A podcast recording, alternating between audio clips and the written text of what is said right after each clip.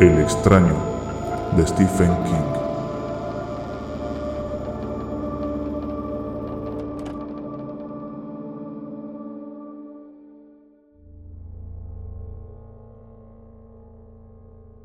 Kelso Black se estaba riendo. Se rió hasta que el costado empezó a dolerle y la botella de whisky barato que aferraba entre sus manos se le derramó por el suelo. Policías idiotas. Había sido tan fácil y ahora tenía 50 de los grandes en sus bolsillos. Si el guardia había muerto era tan solo por su culpa.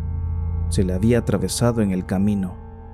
Riendo, que el Soblack se llevó la botella a los labios. Fue en eso cuando las escuchó, unas pisadas en las escaleras que llevaba al ático donde se había escondido. Tomó su pistola, la puerta se entreabrió. El extraño vestía una chaqueta negra y un sombrero ladeado sobre los ojos. Hola, hola. Kelso, he estado observándote. Me agradas muchísimo. El extraño se rió y le produjo un estremecimiento de horror. ¿Quién es usted? El hombre se rió de nuevo. Tú me conoces, yo te conozco. Hicimos un pacto hará casi una hora, en el momento en que le disparaste a ese guardia. Lárguese, la voz de Black se elevó estridentemente. Lárguese, lárguese.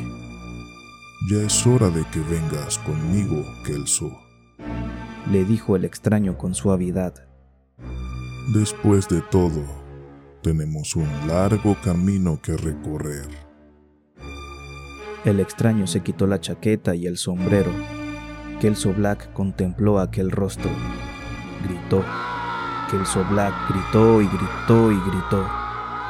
Pero el extraño apenas se rió y, en un instante, el cuarto estuvo silencioso y vacío, aunque olía poderosamente a azufre.